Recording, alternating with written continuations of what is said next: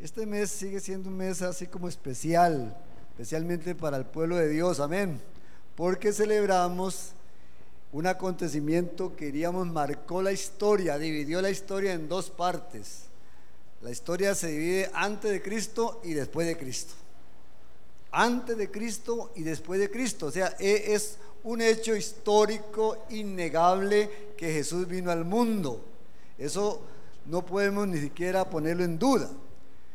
Entonces el pueblo de Dios celebra en el mes de diciembre, no sabemos si fue exactamente en diciembre, pero lo importante es eh, que le dedicamos un tiempo para pensar en todo lo que implica la Navidad.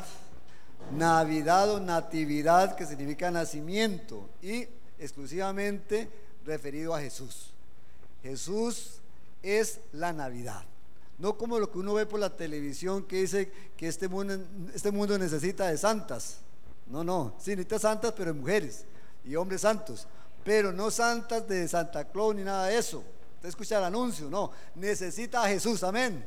Yo creo que todos estamos de acuerdo en que lo que necesita este mundo y esta sociedad y Costa Rica es a Jesús. Porque si Jesús está encarnado en usted, está encarnado en mí, está encarnado en cada familia, seguro que es diferente la vida. Yo de eso estoy plenamente convencido. Usted está convencido de que una cosa es vivir con Cristo y otra muy diferente es vivir sin Cristo. Y ahí usted puede notar la gran diferencia. No es lo mismo un hogar que tiene a Cristo a un hogar que no tiene a Cristo. Porque si fuera lo mismo, entonces ¿para qué estamos aquí, hermanos? ¿Cierto? Pero no, el pueblo de Dios, la familia de Dios, se distingue porque vive diferente a como vive el resto de la gente. Estamos en el mundo, dice Jesús, pero no somos de este mundo, porque somos hijos del Señor. Así que vamos a estar pensando este tema que es muy, muy importante. Como celebramos la Navidad, yo lo he titulado Todos debemos permitir que Jesús nazca en nuestros corazones. ¿Y qué significa esa aseveración. Si usted muriera hoy, llegara al reino de los cielos y digamos que San Pedro le sale a recibirlo y San Pedro le pregunta, ¿por qué razón yo tengo que dejarlo pasar aquí? ¿Qué le respondería usted? ¿Cuál sería su respuesta? Le están preguntando, ¿por qué yo tengo que dejarlo entrar al reino de los cielos? ¿Qué le respondería usted? Ah, es que yo asistía al MMR allá en Costa Rica. Yo asistía a una congregación. No, esa razón no es válida aquí. Es que yo diezmaba mucho. No. Es que yo era muy bueno, no le hice mal a nadie, no maté a ninguno. No. Son razones, podríamos esgrimir cualquier cantidad de razones. Y seguramente que el portero va a decir, esa razón es inválida. Tiene que haber una razón de peso para que usted pueda pasar. Y la única razón de peso es decirle, yo estoy aquí porque Jesús murió por mí y porque lo acepté y porque vivo para Él y quiero estar con Él. Es la única razón por la cual usted puede pasar. Por eso no se trata así de pensar como que de pronto todos son hijos de Dios. No, hermano. Somos criaturas de Dios todos, sí o no. Pero hijos de Dios no son todos. Hay gente que se engaña a sí misma y se considera también hijo de Dios. Pero vamos a estudiar que no todos son hijos de Dios y que para ser hijo de Dios también hay que llenar, diríamos, ciertos requisitos y tomar ciertas decisiones muy importantes. Vamos a abrir la palabra del Señor en el Evangelio según San Juan capítulo 3 y leemos los, los versículos del 1 al 21.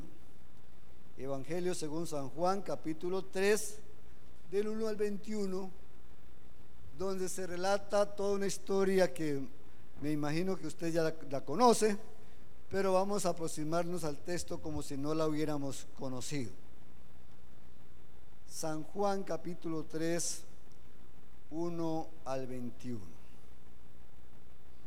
Amén, hermanos, ¿lo tenemos? Me pueden seguir ahí en sus Biblias. Había un hombre, los fariseos, que se llamaba Nicodemo, un principal entre los judíos. Este vino a Jesús de noche y le dijo, rabí o maestro, sabemos que has venido de Dios como maestro porque nadie puede hacer estas señales que tú haces si no está Dios con él. Respondió Jesús y le dijo, de cierto, de cierto te digo que el que no naciere de nuevo no puede ver el reino de Dios. Nicodemo le dijo, ¿cómo puede un hombre siendo eh, un hombre nacer siendo viejo? ¿Puede acaso entrar por segunda vez en el vientre de su madre y nacer? Jesús respondió, de cierto, de cierto te digo, que el que no naciere del agua y del espíritu no puede entrar en el reino de Dios. Palabras de Jesús. Lo que es nacido de la carne, carne es. Y lo que es nacido del espíritu, espíritu es. No te maravilles de que te dije, os es necesario nacer de nuevo. El viento sopla de donde quiere y oye su sonido, mas ni sabe de dónde viene ni a dónde va. Así es todo aquel que es nacido del Espíritu. Respondió Nicodemo y le dijo, ¿cómo puede hacerse esto? Respondió Jesús y le dijo, ¿eres tú maestro de Israel y no sabes esto?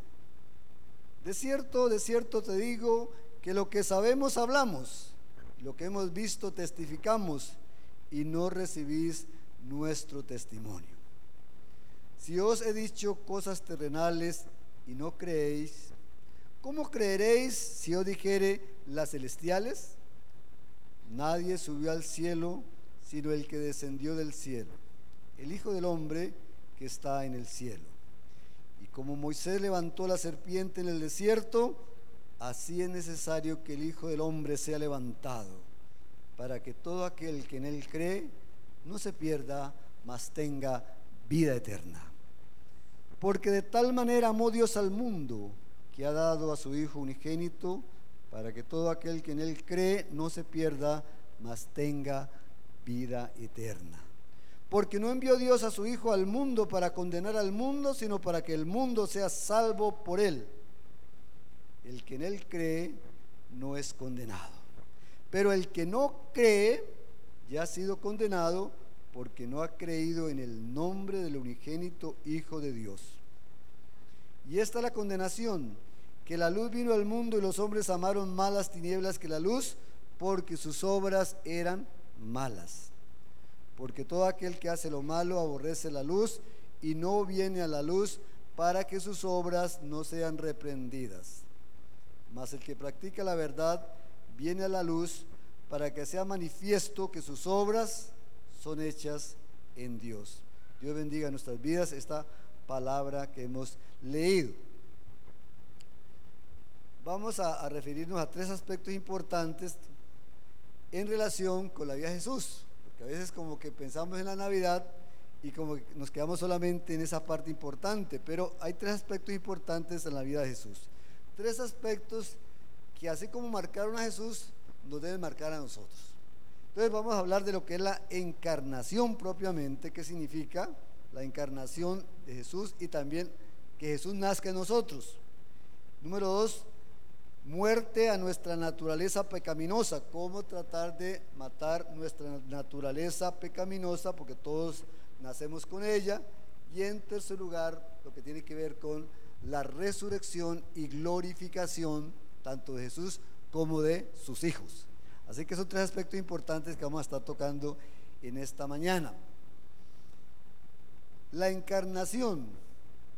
Dios, recuerden que Dios nos hizo a nosotros a imagen y semejanza de Él, amén.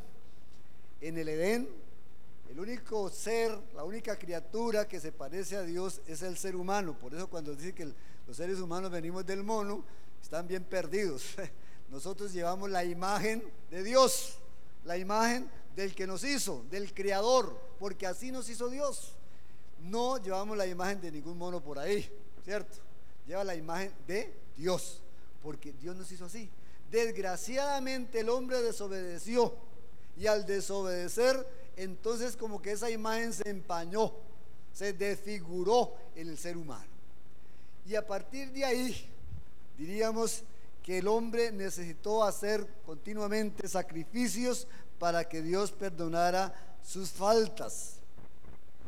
Y Dios va a proveerse un medio importante, diríamos, de salvación que se da en Cristo Jesús.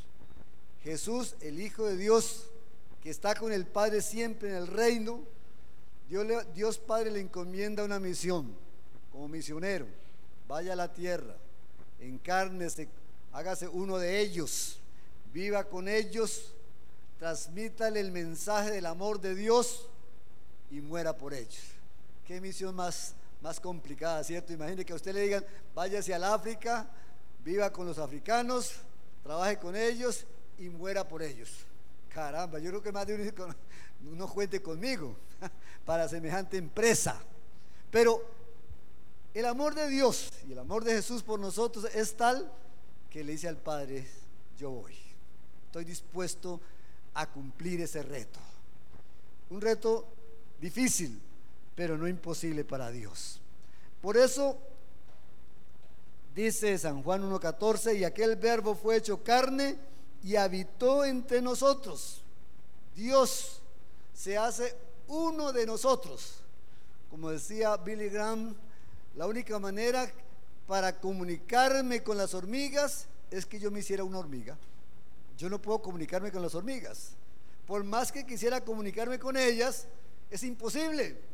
La única forma es que yo pudiera convertirme en hormiga, y ahora si ya convertido en hormiga, pues ya puedo comunicarme con las hormigas. ¿Sí o no? Pues Dios es igual.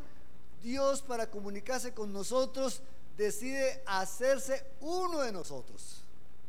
Y para eso, para muchas religiones puede resultar una locura grande, pero ahí está el misterio más hermoso y maravilloso del Evangelio, que es la encarnación de Jesús.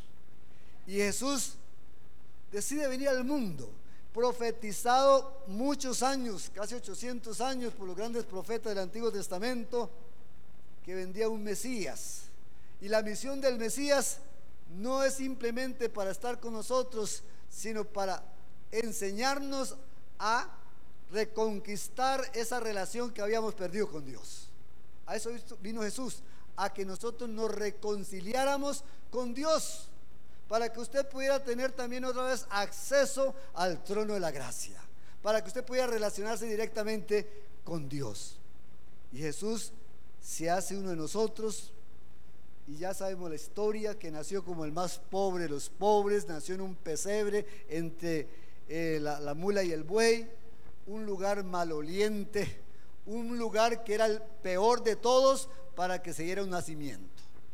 Porque se supone que en un nacimiento debe haber mucha higiene, todo debe ser muy limpio. En un hospital todo está bien condicionado para que una mujer pueda dar a luz. Pero en un chiquero, se imagina, ahí María tuvo a Jesús. Podemos pintar un pesebre muy hermoso y lindísimo, ¿verdad? Las vacas intachables y todo lo demás que usted quiera ponerle, pero ese no es el pesebre. El pesebre era un lugar totalmente inadecuado. Era un lugar que olía a orines, un lugar no propicio para el nacimiento de ningún ser humano y menos para Jesús. Así lo recibimos, porque dice la Biblia que no hubo lugar para ellos en el mesón el mesón era como decir el hotelito mejor que había allí en Belén, pero estaba lleno. No había lugar, ni en los corredores. Entonces, por ahí hay un pesebre, por ahí, si quiere, busque lugar. Así recibimos a Jesús. Y después Jesús crece y otra vez lo que Jesús recibe es desprecios, recibe siempre insultos, preguntas capciosas de parte de los principales de los judíos y un rechazo total. Pero Dios lo hace todo porque nos ama demasiado. Dios nos ama demasiado. Cuando el Señor se hace uno de nosotros, dice la palabra en Mateo 1:23, llamará su nombre Emanuel, que traducido quiere decir Dios con nosotros. Dios con nosotros. Se hizo uno de nosotros y vivió como uno de nosotros. Porque algunas veces la gente tiene la imagen, ah, como Jesús era Dios, seguramente que no le daba ni hambre. Seguramente que, que no le daba ni sueño. No, hermano, Jesús fue hombre. Por él mismo dice, el Hijo del Hombre no tiene dónde recostar la cabeza. Fue hombre, pero también era Dios. O sea, en él estaban las dos naturalezas, la naturaleza humana y la naturaleza divina. ¿Por qué? Porque usted puede leer el Evangelio y se da cuenta que Jesús dice, yo conozco el pensamiento de los que están aquí, ¿cierto? Eso solamente lo sabe Dios. Será Dios. Cuando camina sobre las aguas, Dios, solamente Dios puede hacer eso. Cuando se transfigura ante los mismos apóstoles, solamente Dios lo hace. Es Dios. Jesucristo es Dios, pero también es hombre. Y por eso dice la palabra que Él sintió hambre, sintió dolor, en fin, todo lo que nos puede acontecer a nosotros. Pero que lo importante, que Dios en Jesús deja su trono de gloria, ¿cierto? al lado derecho del Padre, rodeado de serafines, querubines y millones de ángeles que le están entonando siempre alabanza permanente, que no cesan de decir, Santo, Santo, Santo es el Señor Todopoderoso, el que era, el que es el que ha de venir. Esas voces se escuchan plenamente allá. Y Jesús deja ese lugar para venir a hacerse uno de nosotros. Y quizás a veces nosotros no entendemos todo el misterio que tiene que ver con la encarnación. Pero se hizo uno de nosotros. Y cuando Jesús cumple el mandato del Padre, está cumpliendo, diríamos, el plan de salvación y el único y último plan de salvación. No hay otro plan de salvación que no sea a través de Jesús. Dios agotó todas las vías y su plan de salvación se llama Jesucristo. Por eso todo ser humano se confronta ante Él. Y en Cristo hay salvación y fuera de Cristo no hay salvación. Y eso lo dice la palabra. Usted estar seguro de eso, de que en Cristo está la salvación, la puerta por la cual podemos accesar al Padre. Pero fuera de esa puerta no hay ninguna otra. El mundo se inventa muchas puertas y muchos medios y cada religión quiere decirle, mire, por aquí también usted llega al Padre. Por aquí también usted llega ante Dios. Qué equivocado está el mundo, porque yo leo en la palabra que solamente Jesucristo es el camino, la verdad y la vida. Dice Juan 14, 6, nadie viene al Padre sino por mí. No hay más, no hay otro camino. Invéntense todos los caminos que quieran. Todas las religiones quieren inventarse caminos y ojalá que sean caminos fáciles. Pero el camino del Señor es un camino estrecho, angosto. Jesús lo dijo. El camino es angosto y estrecho. Y ancha la puerta y ancho es el camino que conduce a la perdición y muchos van por ahí. Pero el camino del Señor es estrecho. Hermano, usted, si está en Cristo Jesús, sabe que el camino de la vida eterna es estrecho y que tiene limitaciones y que tiene sufrimientos, porque es el camino que Jesús abrió con su vida y con su muerte. Ahora mire bien, hermanos. Jesús se reúne con un hombre que se llama Nicodemo y yo tengo la fe de que Nicodemo está en el reino de los cielos. ¿Sabe por qué? Porque Nicodemo no creo que siguió siendo el mismo después de haber escuchado a Jesús. Por lo menos cuando usted lee al final, cuando ya Jesús ha muerto, ahí está Nicodemo para ir a ayudar a enterrar a Jesús. Creo que Nicodemo dio ese paso de fe. Y además, si Jesús habló con Nicodemo, quiere decir que el único que le puede haber contado esta historia Juan, ¿quién fue? Pues Nicodemo. Nicodemo le relató a Juan todo lo que pasó en esa visita. Porque en esa visita fue Jesús solamente, no estaban los discípulos, solamente Jesús y Nicodemo. Entonces grabó muy bien todo el mensaje que Jesús le dio y se lo transmitió a Juan. Y Juan nos lo ha escrito para nosotros también. Y aquí está el texto central de toda la Biblia. ¿Cuál es? Juan 3:16. Toda la Biblia se resume en Juan 3:16. ¿Lo sabía usted? Todo lo que usted sabe de la Biblia está resumido en Juan 3:16, que es el versículo clave, central. Apréndaselo de memoria. Porque de tal manera amó Dios al mundo que ha dado su Hijo unigénito para que todo aquel que en Él cree no se pierda, mas tenga vida eterna. Un texto central que todo cristiano debe saber también de memoria lo que significa. Pues en ese encuentro, Nicodemo reconoce que Jesús, mire lo que le dice, sabemos que has venido de Dios. O sea, nosotros los fariseos, no, no podría hablar de los fariseos porque si no se nos, se nos desvía un poco el tema, pero que eran muy religiosos, que supuestamente conocían la ley al dedillo, pero siempre tuvieron desconfianza de Jesús. Sin embargo, hubo entre ellos algunos, como de caramba, yo creo que a lo mejor sí es, ¿verdad? Como quien dice, está la duda, ¿será el Mesías o no? Pero por lo que hace y dice, parece que sí. Puede ser que Nicodemo tenía esas dudas, pero aquí le dice, sabemos que has venido de Dios, lo da como una afirmación, porque nadie puede hacer estas señales que tú haces si no está Dios con él. ¿Cierto? Nadie puede hacer estas señales que tú haces si no está Dios con él. ¿Cuáles señales? Bueno, los evangelios registran cualquier cantidad de señales. Milagros, sanidades, paralítico que se levanta, los, los cojos andan, los ciegos ven, los sordos oyen, y en fin, cualquier cantidad. Y los muertos se levantan por el poder de Dios, ¿cierto? Esto lo registran los evangelios. Y ellos son testigos de todo lo que Dios ha hecho a través de Jesús. Y yo creo que Nicodemo eh, pensó que Jesús le, le, iba a decir, qué bien Nicodemo. Entonces, estamos hablando casi en el mismo plano. Usted me entiende y podemos hablar de cosas profundas.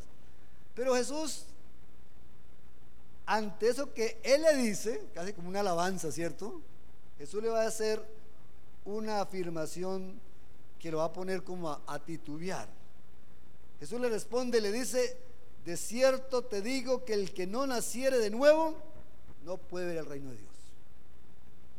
No importa que usted sea un gran fariseo o un gran religioso, pero si usted no ha nacido de nuevo, no puede entrar en el reino de los cielos. Así es, solo dice Jesús. Hay que nacer de nuevo. Y esa pregunta todo ser humano tiene que hacérsela hay que nacer de nuevo en Cristo Jesús.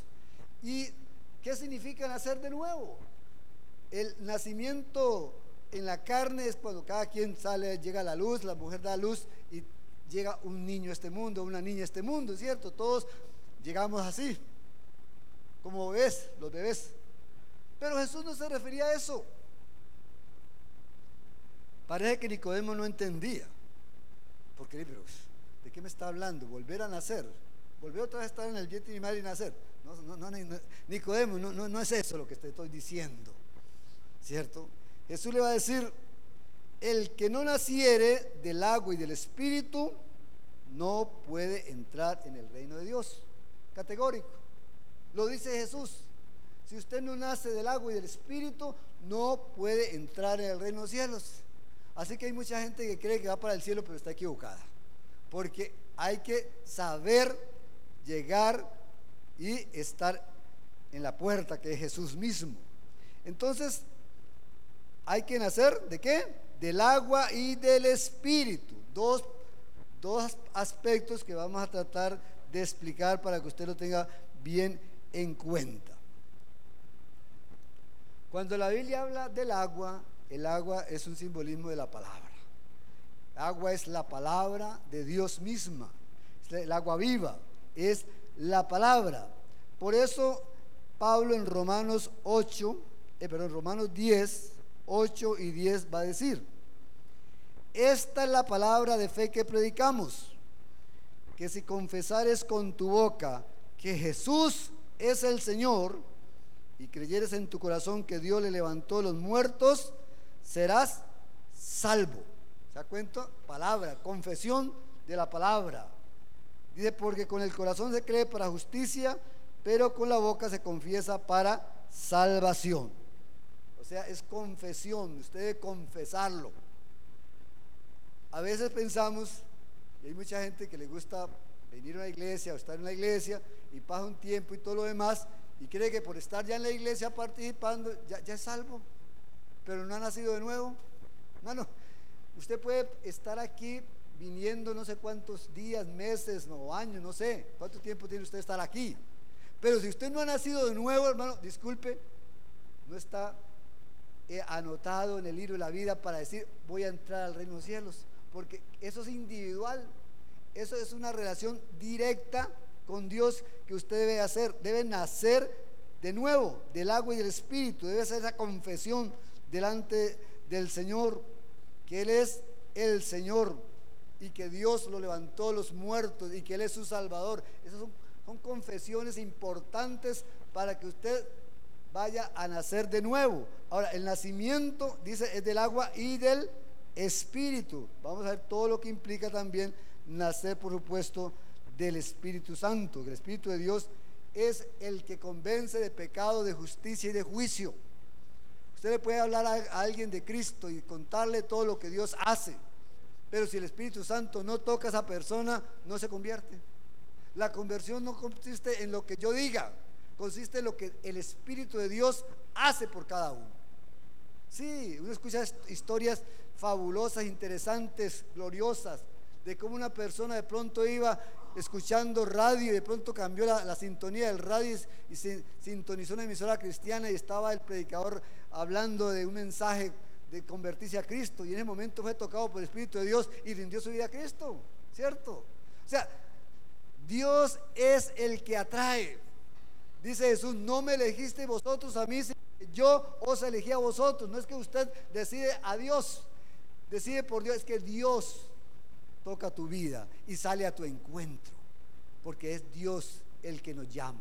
Nosotros no tenemos nada para decir vamos a buscar a Dios. Él sale a nuestro encuentro. Y en Hechos 4:12 dice, y en ningún otro hay salvación. O sea, solamente en Jesús. Porque no hay otro nombre bajo el cielo dado a los hombres en que podamos ser salvos. Jesucristo no más. Única y exclusivamente a través de Jesucristo. Entonces, cuando usted abre su corazón a Jesucristo, está empezando ese proceso de nacer de nuevo, ¿cierto? Usted dice al Señor, Señor, reconozco que soy, primero, pecador. Segundo, necesito de tu gracia. Tercero, quiero que limpies todo lo malo que hay en mí y que anotes mi, eh, mi nombre en el libro de la vida. Ese proceso es maravilloso y es el inicio de la vida cristiana. Y todo ser humano se confronta con eso. Nacer de nuevo o no hacerlo. El que nace dos veces muere una vez. Y el que nace solamente una vez muere dos veces. Por eso es necesario nacer de nuevo, dos veces en la carne y ahora nacer en el Espíritu. Jesús le dice a Nicodemo, usted escoge, usted quiere nacer de nuevo, si cree que por su religiosidad es salvo, está perdido. Sí. Si usted cree que porque es muy bueno, los fariseos se consideraban los más santos posibles, los mejores, es más, formaban un grupo selecto, y cuando oraban le decían, Señor, te doy gracias porque no soy como los demás hombres, adúlteros, fornicarios, ladrones. Yo sí soy bueno. Se ponía la mano en el pecho. ¿ah? Y Dios decía, qué lejos están, qué lejos están del reino. Creyendo que tienen el reino abierto, les dice Jesús, ni ustedes van a entrar, ni tampoco permiten que otros entren. Así se los dijo Jesús porque así no es que se entra al reino. Yo vine de allá y sé cómo se entra. Y si usted quiere entrar al reino, solamente se entra por mí. Sí, por Jesús. Él es la puerta, Él es el camino, Él es el acceso directo al Padre. Y es algo glorioso, porque el Señor abrió el camino y nos lleva directamente al Padre. Y no solamente eso, dice, preparó moradas especiales para que un día estemos con Él. Es el plan de Dios perfecto, perfecto. Pero es el ser humano el que decide si cree o no cree. Jesús vino en primer lugar para el pueblo judío. Pero ¿qué dice Juan 1.12? A lo suyo vino y los suyos no le recibieron, lo rechazaron, es más, lo mataron. Y todavía hay judíos que están esperando que Jesús venga. Claro, va a venir, pero ellos están esperando, ellos están esperando la primera venida de Jesús. Nosotros esperamos la segunda, que es la más gloriosa, por supuesto. Pero dice la escritura, más a todos los que le recibieron, a los que creen en su nombre, que les dio potestad de ser hechos hijos de Dios. Quiere decir, hermanos, que solamente cuando usted permite que el Espíritu de Dios entre a su vida, cuando usted acepta a Jesús, se convierte en hijo de Dios. Ese nuevo nacimiento lo lleva a ser un hijo de Dios.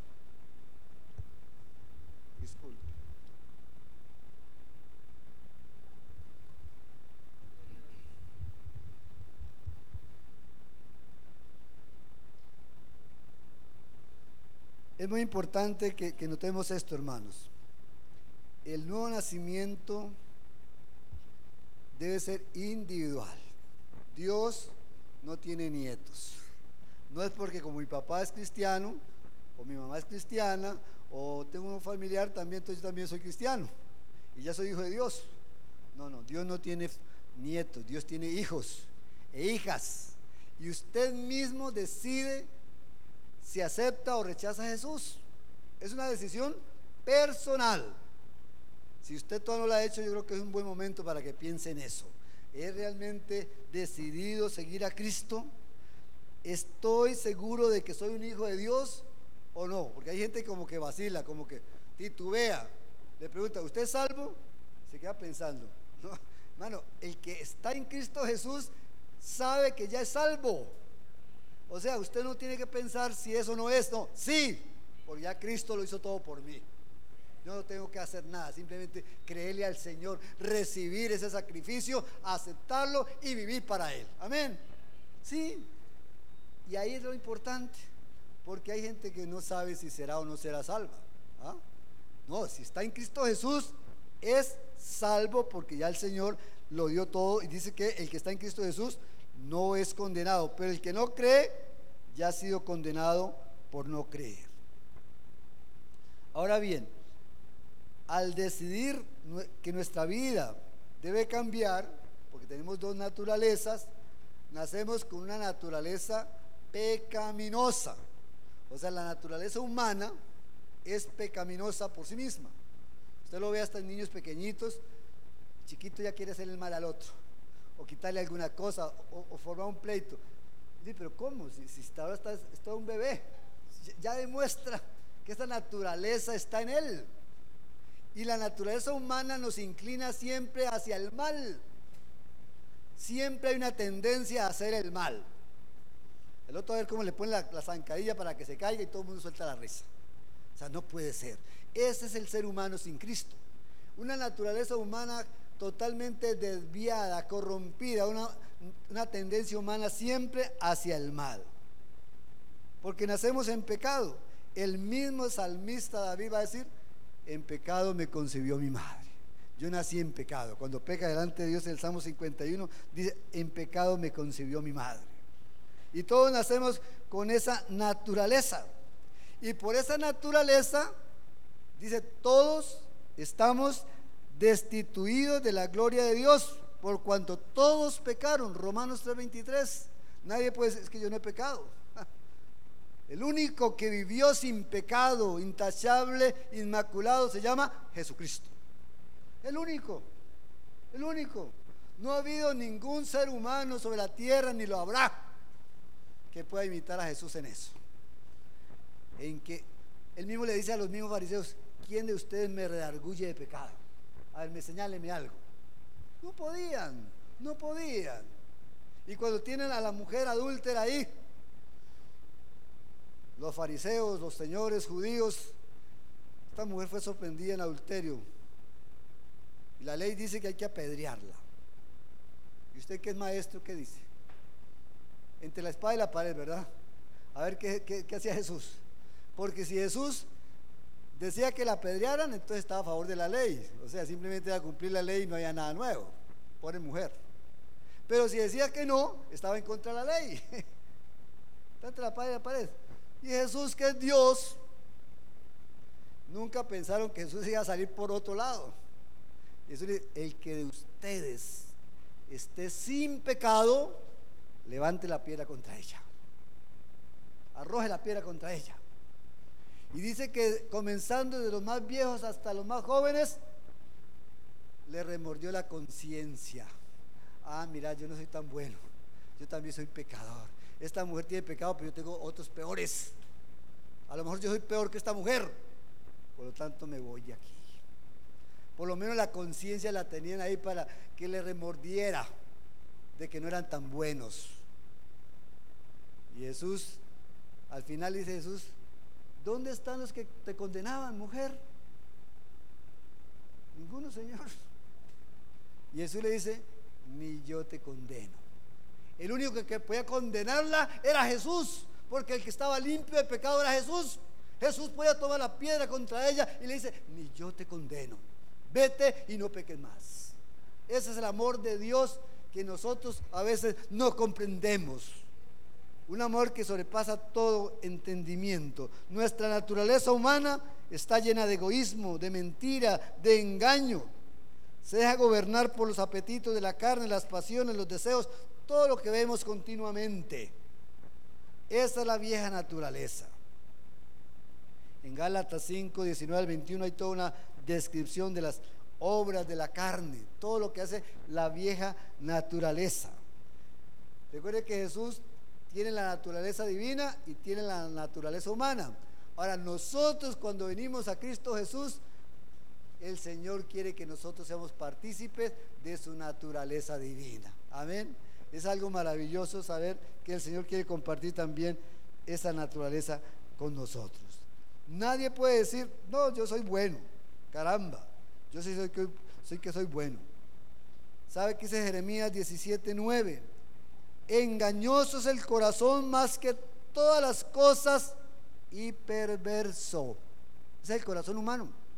La vieja naturaleza está llena de pecado y de maldad. Eso es lo que hay en el ser humano pecado y maldad.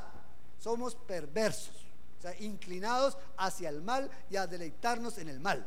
Esa es la vieja naturaleza. Pero ¿qué hace Cristo? Viene a crucificar esa naturaleza, a combatir esa naturaleza pecaminosa por una naturaleza divina en usted y en mí. ¿Y cómo se opera eso? Gracias a lo que Dios hace realmente en nosotros al crear, como dice también eh, Ezequiel 36, 26 al 27, le voy a dar un corazón nuevo, sí, porque su corazón era perverso, un corazón lleno de maldad. Y el Señor dice, le voy a dar un corazón nuevo.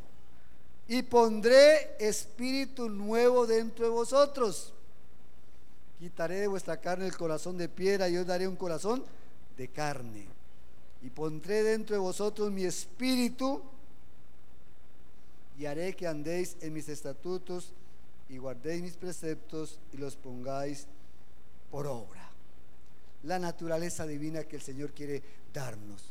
Cuando alguien viene a Cristo Jesús, cuando decide vivir para Cristo Jesús, dice Pablo en 2 Corintios 5, 17, un texto que ustedes saben de memoria, de modo que si alguno está en Cristo, nueva criatura es. Las cosas viejas pasaron, las cosas de la vieja naturaleza se quedaron atrás y he aquí, todas son hechas nuevas. Amén. Esa es la obra gloriosa, poderosa que hace el Espíritu Santo en, usted y en mí, por supuesto. El Espíritu de Dios, dice este texto que hemos leído, pondré mi espíritu en vosotros Hermano, usted por su propio por su propia voluntad no puede ser buena gente. Por su propio deseo no puede ser bueno. Olvídese eso. El ser humano seguirá siendo malo, perverso, todo lo que vemos en la sociedad, en Costa Rica y en el mundo. Una sociedad corrompida, una sociedad perversa, inclinada hacia el mal. Sí, ese es el ser humano. Pero Dios quiere revestirnos de una naturaleza divina, diferente. Para eso dice, la única manera es que yo ponga mi espíritu en usted. Que usted permita que el Espíritu Santo se convierta en su guía, en su maestro. ¿Ve la diferencia? que el Espíritu Santo venga a morar en nosotros para hacer esa obra de transformación. De otra manera no se puede. No es por una decisión personal que yo digo que yo quiero ser bueno, yo quiero cambiar. No, eh, está demostrado que el ser humano por sí mismo no lo puede hacer. Pero qué lindo es pensar que el Espíritu Santo quiere morar en nosotros para que seamos su templo. El Espíritu de Dios, que es el Espíritu de Cristo, mora y quiere morar en nosotros. Cuando usted abre el corazón a Cristo, está abriendo el corazón para que usted se convierta en un templo del Espíritu de Dios. Amén. Diríamos, como hay dos tipos de personas, o dos tipos de seres humanos, un tipo de ser humano sin Dios es un taller de Satanás. Puede sonar duro, pero así es. Una persona sin Dios, sin el Espíritu Santo, sin Jesucristo, es un taller de Satanás. Satanás hace y deshace como le parece. Por eso usted ve las cosas más asombrosas, crueles, atroces que nos dicen las noticias todos los días. Porque son personas sin Dios. ¿Cómo se explica una persona que es capaz de matar a la que era su compañera?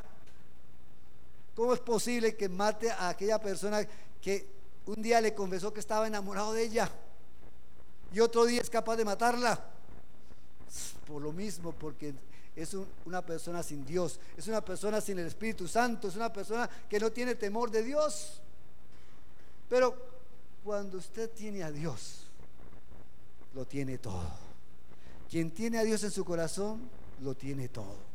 Puede ser que no tengamos colones o dólares en el banco, donde sea, pero quien tiene a Cristo en su corazón es la persona más dichosa y más rica de este mundo. Y eso no lo entiende todo el mundo, ¿cierto? Porque no todos son hijos de Dios. Solo los que reciben a Jesús, solo los que han abierto la puerta de su corazón para que el Espíritu Santo more en ellos, se convierten en templo del Espíritu de Dios. ¿Sabía usted que usted es templo del Espíritu Santo? Y esto no es una, una idea, esto no es un concepto abstracto, hermano. Esto es una realidad. El Espíritu de Dios es real. El Espíritu de Dios existe y el Espíritu de Dios vive en su vida y en mi vida si usted abrió la puerta de su corazón para que Cristo esté ahí. Eso es real. Eso no es como cuando yo digo, aquí cargo la foto de mi abuelito, de mi abuelita y mi mamá. No, no. O, o tengo a mi mamá en el corazón. Sí, usted puede decir eso. Pero en el caso de Dios es real. Dios existe y el Espíritu de Dios es real y quiere relacionarse contigo, quiere guiar tu vida, quiere ayudarte, imagínense. El Espíritu Santo es el consejero, es el maestro, es nuestro guía, es todo para nosotros. Es más, sin Él nada somos. Y la iglesia sin el Espíritu de Dios nada es. Porque lo que le da vida a la iglesia es la presencia gloriosa del Espíritu Santo en nosotros y lo necesitamos para todo lo que hacemos. Dice así la palabra. El Espíritu de verdad, el cual el mundo no puede recibir porque no le ve ni le conoce. Oiga bien, el mundo no puede recibir al Espíritu Santo porque ni lo ve ni lo conoce, pero ¿qué dice Jesús? Pero vosotros le conocéis, porque mora en vosotros y estará en vosotros. Amén. es algo glorioso. La vida cristiana no es una religiosidad. La vida cristiana es una relación con Dios por medio del Espíritu Santo que mora en nuestra vida. Cuando usted ora al Padre, ¿quién lleva esa oración ante el Padre? El Espíritu Santo. El Espíritu Santo, que es Dios, comunica esa oración ante el Padre. Es más, San Pablo va a decir que el mismo Espíritu de Dios intercede por nosotros. Cuando estamos en situaciones difíciles, usted cree que está solo, no, usted tiene a alguien poderoso que está intercediendo ante Dios. El Espíritu Santo intercede ante el Padre. Padre, mira a tu hijo, cómo está en esta situación. Y el Padre escucha, haré lo que tú quieras, porque me lo has pedido. Y, Jesucristo intercede también por nosotros. Imagínense dos intercesores, Jesucristo ante el Padre y el Espíritu Santo intercediendo por nosotros. Hermano, ¿habrá un pueblo más glorioso que el pueblo de Dios?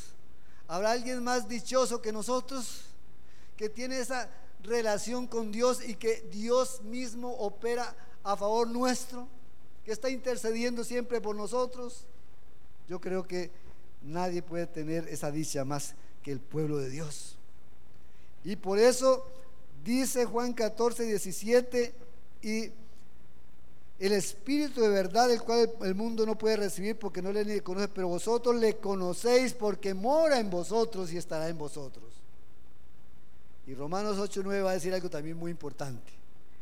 Y si alguno no tiene el Espíritu de Cristo, no es de él. Oiga bien, si el Espíritu Santo no está en su vida, usted no es cristiano ni cristiana. Usted no es nada. Disculpe. Si el Espíritu Santo no mora en su vida, usted todavía no es cristiano. O sea, usted todavía no ha nacido de nuevo. Porque cuando usted nace de nuevo, el Espíritu de Dios viene a hacer esa obra regeneradora. Es Él el que propicia en usted que si usted era un mentiroso, ahora usted sabe decir la verdad. ¿Quién le enseñó? El Espíritu de Dios le va diciendo, mire, ya no puede mentir, ahora tiene que ir la verdad.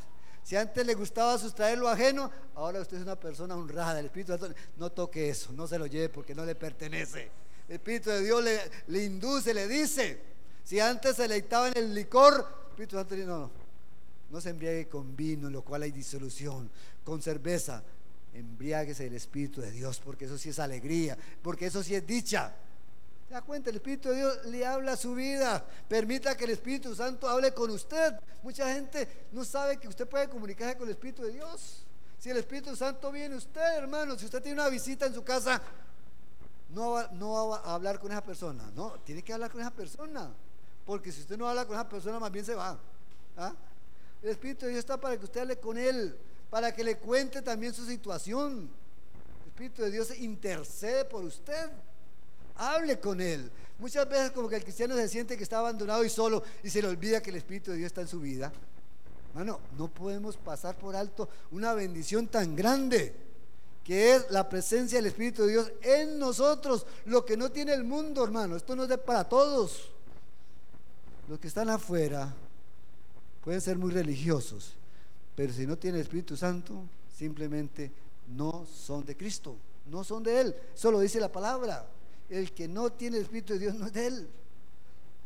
Entonces, muy importante que nosotros también tengamos esa convicción de si el Espíritu mora o no en nosotros. Ahora dice algo también que yo quisiera que usted lo, lo, lo guarde en su corazón, está en Romanos 8:14 y 8:16. Porque, oiga bien, todos los que son guiados por el Espíritu de Dios, o sea, nació de nuevo en el Espíritu, ¿cierto? Son guiados por el Espíritu de Dios, estos son hijos de Dios. Así que hermanos, si usted es guiado por el Espíritu de Dios, no le quepa la menor duda de que es hijo de Dios. Pero si no es guiado por el Espíritu de Dios, sino que es guiado por otro espíritu, maligno, perverso, no es de Dios. no es hijo de Dios. Así tajante, directo. Por eso no, todo el mundo puede decir yo soy hijo de Dios. ¿Y, qué, tipo de espíritu lo guía usted? Porque más de uno lo, lo guía un espíritu maligno, un espíritu para engañar, para hacer el mal. Eso no viene de Dios. El Espíritu Santo siempre te guía al bien y te guía a que usted sea de bendición para otros. Así es, la palabra del Señor en eso es bien clara. Y creo que hablando de esta naturaleza, hermanos, la naturaleza humana, la naturaleza pecaminosa, solo podemos combatirla con la ayuda del Espíritu Santo. Su naturaleza se resiste a morir. Aunque la Biblia dice que usted es nueva criatura, esa vieja naturaleza le, le sale. Es como que usted tuviera un vestido viejo que quiere mucho y se compra un vestido nuevo. Y entonces como que usted dice, pero yo siempre quiero ponerme el vestido viejo porque me gusta. ¿Cierto? Como que le gusta el vestido viejo, aunque tenga un vestido nuevo. Así somos los cristianos, como que sabemos que estamos andando en Cristo Jesús en una dimensión nueva, pero a veces como que lo viejo nos llama. Es que es que es ¿Por qué no puede hacerlo? ¿Por qué usted no sea tan fanático, no sea tan religioso? Sí, a veces Satanás es astuto. Usted también puede, no, no, no, no está tan metido en la iglesia. Usted también puede vivir un poquito su vida. Ay, entonces se le crece el ego, hacer lo que cada quien quiere. Y resulta que así no es. La naturaleza divina nos inclina siempre a hacer la voluntad del Padre y la naturaleza humana nos inclina siempre hacia el pecado. Así de claro es. La naturaleza humana, la que cargamos siempre, y esa es la, lucha. Por eso Pablo va a decir, Pablo nos da una, clave que es, es muy importante, pero vamos a pensarla bien.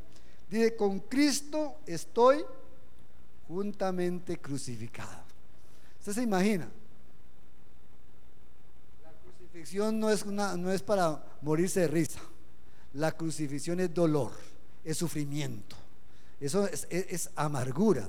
Y Pablo se atreve a decir, yo estoy crucificado con Cristo. O sea, mi naturaleza humana, pecaminosa, yo la pongo en la cruz del Calvario. Y, no solamente Pablo debería decir eso, nosotros también, porque es la única manera como nosotros podemos hacer que esa naturaleza se muera de verdad llevándola a la cruz del Calvario. No hay otra forma. Crucifique su naturaleza, su egoísmo, sus deseos mezquinos, sus deseos que todavía combaten en nosotros para no hacer lo que el Espíritu de Dios quiere. Hay que crucificar. No hay otra, no hay otra salida. Pablo dice, y ya no vivo yo, mas vive Cristo en mí. Y lo que ahora vivo en la carne, en esta carne, lo vivo en la fe del Hijo de Dios el cual me amó y se entregó a sí mismo por mí. ¿Se da cuenta? Ese es el reto del cristiano, crucificar su propia carne. Y e, eso no es fácil, hermano. ¿Usted cree que es fácil? Yo digo que es difícil, pero no imposible. Porque ahí, ahí viene una tendencia de lucha. La carne, la naturaleza humana se opone a los designios del espíritu. El espíritu quiere, pero la carne no. ¿O no le ha pasado? Que usted quiere orar, pero la carne le dijo, no, duerma más, tranquilo. Las cobijas están bien calientitas. ¿Para qué se levanta? ¿Se da cuenta? La lucha está en esas cosas tan simples. De orar o no orar. De ir a la iglesia o no ir a la iglesia. De ayudar o no ayudar. Ahí siempre tenemos esa confrontación entre la vieja naturaleza y la nueva naturaleza que nos da Jesús. Entonces, solo con la ayuda del Espíritu de Dios podemos hacerlo. Y para que nuestro yo se muera, Jesús lo va a decir también de una manera muy directa. Si alguno quiere venir en pos de mí, niéguese a sí mismo. negarse a sí mismo es decir, yo no quiero hacer lo que a mí me gusta, sino quiero hacer lo que a Dios le gusta. Pero el ser humano siempre quiere hacer lo que a él le gusta. Sí, queremos hacer lo que a nosotros nos gusta. Por eso hacer la voluntad de Dios, para hacerla hay que crucificar mi voluntad, porque si yo no anulo mi voluntad, no puedo hacer la voluntad de Dios. Pero que mi voluntad esté supeditada a la voluntad de Dios, no es tan fácil, ¿cierto? Porque a veces nosotros queremos hacer lo que a nosotros nos parece. Más bien queremos que Dios se adecue a nuestra necesidad y a mis deseos. Porque muy bien pensar, Señor, tengo un viaje eh, lo pongo en tus manos. No, Señor, ¿es tu, ¿es tu propósito? ¿Es tu voluntad que yo vaya? ¿Es tu propósito que yo compre ese vehículo, ese carro, esa bicicleta, lo que sea? ¿Usted pone a Dios de primero? Ah, no, pero es que en esas cosas, ¿para qué pedirle a Dios? No, hermano, la vida cristiana cubre todas las áreas. Todo, hermano, usted no puede ocultarle al Señor nada. Esto lo tomo por mi decisión y aquello sí consulto a Dios. No, hermano, todo, consulte a Dios en todo, hermano, y verá la bendición de Dios. Sí, hay gente que cree que solamente e, es algunas cositas sí y lo demás no. No, a Dios se le entrega todo, no una parte de nuestra vida, por supuesto. Dice Jesús, niéguese a sí mismo, tome su cruz cada día y sígame. Quiere decir que cuando usted acepta a Jesús, es el primer paso. Pero de ahí en adelante lo que Jesús quiere es que usted se convierta en un discípulo. Jesús nos mandó a qué? A ser discípulos. Vayan por todas las naciones, ¿verdad? Y hagan discípulos. Y un discípulo es un seguidor de Jesús. No solamente alguien que escucha y, que, y dice, ya, ya sé mucho, ya me quedo con esto. No, debe ser un hacedor de la palabra. Alguien que sigue las pisadas del maestro. Ahora, seguir a Jesús, mano, escuche bien, seguir a Jesús significa pasar por la cruz. Sí, no podemos seguir a Jesús si no queremos pasar por la cruz.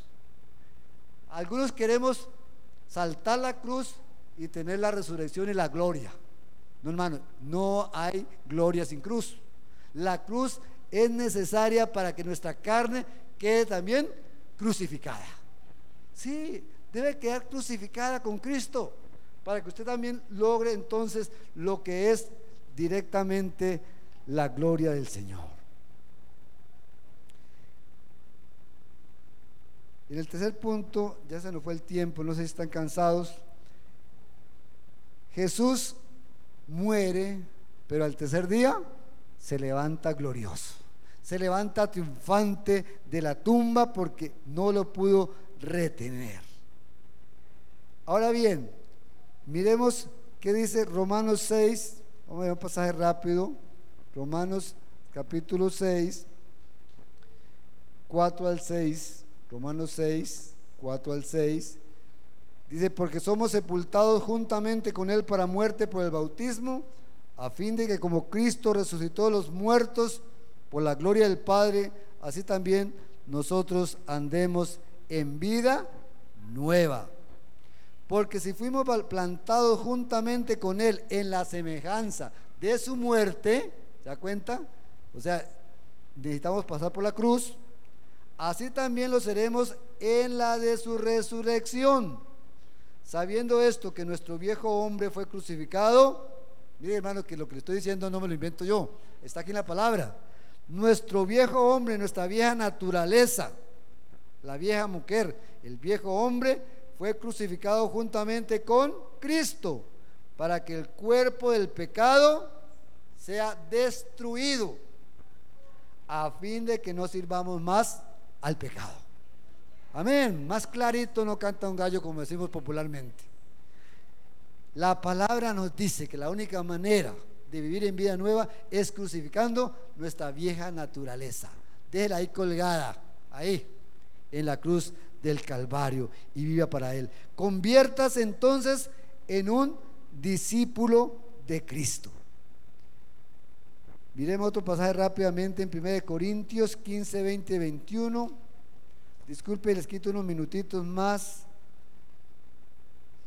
1 Corintios 15, 20 y 21. Dice, mas ahora Cristo ha resucitado de los muertos primicia de los que durmieron es hecho, porque por cuanto la muerte entró por un hombre, oiga, por un hombre la muerte entró, ¿sabe por quién? Por Adán, ¿cierto? También por un hombre, ¿quién? Cristo, entró la resurrección de los muertos. Y qué lindo es pensar en eso, como el Señor nos invita también, así como Él se levantó glorioso de la tumba, nosotros también vamos a participar de la primera resurrección. Más adelante dice Pablo, versículo 49, capítulo 15 de Corintios, 1 de Corintios. Y así como hemos traído la imagen del terrenal, o sea, de Adán, traeremos también la imagen del celestial, de Cristo Jesús. Pero esto digo, hermanos, que la carne y la sangre no pueden heredar el reino de Dios, ni la corrupción hereda la incorrupción. Esta carne no puede heredar el reino de Dios. He aquí os digo un misterio. No todos dormiremos, o sea, no todos vamos a estar muertos, pero todos seremos transformados cuando venga Jesús. En un momento, en un abrir y cerrar de ojos, a la final trompeta, porque se tocará la trompeta y los muertos serán resucitados incorruptibles y nosotros seremos transformados. Ese es lo glorioso del Evangelio, hermanos. El Evangelio es lo más glorioso que usted puede tener. Porque si usted muere en Cristo Jesús, realmente es como si estuviera durmiendo. Y cuando suene la trompeta, cuando Jesús venga, los muertos en Cristo resucitarán primero. Y qué lindo participar de la primera resurrección. Estar ahí con Él, por supuesto, para recibirlo en el aire. Y además, hermanos, para ir cerrando, el que tiene a Cristo y el que tiene el Espíritu de Dios en su vida, no tiene que preocuparse por nada más. Porque su nombre hay un libro en el cielo, se llama el libro de la vida. Y en el libro de la vida están anotados todos los nombres. Apocalipsis 20:15 va a decir, y el que no se halló inscrito en el libro de la vida, ¿qué pasó? Fue lanzado al lago de fuego. Un, libro de la vida. Están todos los nombres. Así como cuando usted nació en el registro nacional, ahí está su nombre. Julano de tal, nació tal día, es hijo de Julano y Julana, ¿cierto? Ese es el registro de la carne, de nosotros como seres humanos. Pero cuando usted nace en Cristo Jesús, cuando usted entrega la vida a Cristo, ¿sabe qué pasó? En el cielo se hizo una fiesta. Y había un secretario y Jesús le dice, anóteme el nombre de esa persona que acaba de recibirme en el libro de la vida. Qué lindo, anotado en el libro de la vida. Y cuando llega al reino de los cielos, siga adelante porque aquí está en el libro de la vida. Lo más glorioso es como cuando está una fiesta, ahí está, lo están esperando, ahí está su nombre. Bueno, el Evangelio es glorioso, es maravilloso, nos llena de esperanza, de alegría. Vale la pena vivir por Jesús. Yo le digo una cosa, hermano no siga siendo un simpatizante del Evangelio. Hay gente que simpatiza con el Evangelio. ¿Sabe qué, qué son los simpatizantes? Les gusta el Evangelio, suena bonito, pero nunca se comprometen con Cristo para nada. Mano, Dios no quiere simpatizantes. Si usted ha sido un simpatizante del Evangelio, hoy yo le invito a que se convierta en un discípulo de Cristo. Deje de ser un simpatizante, porque Dios no, no quiere simpatizantes. Dios quiere hijos e hijas. Usted debe saber eso. Y si usted ha, ha pertenecido a este movimiento, este glorioso movimiento de restauración acá, pero si usted todavía no se ha comprometido con el Señor, si no le ha entregado su vida, yo recuerdo que a los 12 años yo le entregué mi vida a Cristo, aunque nací en un hogar evangélico. Pero ese día yo sentí que todavía no había nacido de nuevo, que necesitaba esa experiencia para mí. Y decidí decir, Señor, necesito que tú vengas a mi vida. Y no importa si usted ha nacido o no en un hogar evangélico, lo importante es que le entregue la vida a Cristo. No sea simpatizante ni simplemente creyente, sino conviértase en discípulo de Jesús. Eso es lo importante. Pregúntese, ¿usted realmente es hijo de Dios? ¿Cree que por la palabra que usted es un hijo de Dios? Si no es, Hermano, yo le invito a que diga esta mañana, yo quiero ser hijo de Dios y quiero que el Señor anote mi nombre en el libro de la vida. Piense, ¿realmente yo le he entregado mi vida a Cristo? ¿O solamente sé mucho de Cristo, me gusta alabarlo, pero todavía no siento que Él vive en mi vida? Dele la oportunidad al Señor. Pregúntese, ¿usted es hijo de Dios? ¿Usted está anotado en el libro de la vida? Y si no, este es un momento oportuno para que usted le diga, Señor, yo quiero invitarte a que vengas a mi vida, a morar en mi vida, a guiar mi corazón por el buen camino y agradarte a ti en todas las cosas. Pregúntese, y si usted tal vez está un poquito alejado, o a lo mejor son de aquellos que un tiempo están muy metidos en la iglesia y otro tiempo no, también reconcíliese con el Señor. Ya es bueno que usted le diga, Señor, Quiero seguirte de verdad. No solamente porque necesito, no, es porque yo quiero amarte y yo quiero servirte, Señor. Pregúntese cómo está su vida, cómo está su corazón. Vamos a estar orando. Yo le invito a que esté de pie. Si usted necesita que el Señor limpie otra vez su corazón, lo haga nuevo, yo le invito a que pase aquí al frente también para que oremos por usted, para que el Señor haga esa obra maravillosa. A lo mejor usted necesita de que el Señor limpie su corazón, de que el Señor realmente haga una obra gloriosa en usted. Dios Y en Jesús no es una nueva historia, sino simplemente es una relación vivencial con Él. Eso es lo que Dios quiere con nosotros. Y quien está en Cristo Jesús encuentra cosas maravillosas. Es como cuando uno descubre cosas que están medio, medio ocultas, pero que están para nosotros. Como hemos cantado y hemos comentado, a lo mejor usted también siente cargas en su corazón. Si es carga del pecado, déjela a, a los pies de Cristo, en la cruz. Pero puede ser también un problema de su vida. A lo mejor le, le, preocupa una enfermedad y hemos dicho que Jesucristo también es nuestro sanador. No importa. A lo mejor usted tiene otra situación con un familiar, con una persona. Tráigala a los pies de Cristo. Porque el Señor en la cruz del Calvario llevó nuestras enfermedades y nuestros dolores. Y como dice la palabra, y por sus llagas hemos sido curados. Hermano, todo lo tenemos en Cristo. Usted tiene en Cristo salvación, tiene liberación, tiene bendición de Dios. Es la persona más dichosa. Por eso yo le invito a que si usted todavía no está gozando de esta relación con Dios, lo haga hoy. Diga, Señor, yo quiero que tome el control absoluto de mi vida. Toma el control pleno de mi corazón. Porque quiero ser una nueva criatura. Si no lo eres todavía. Si no, puede tomar esa decisión hoy.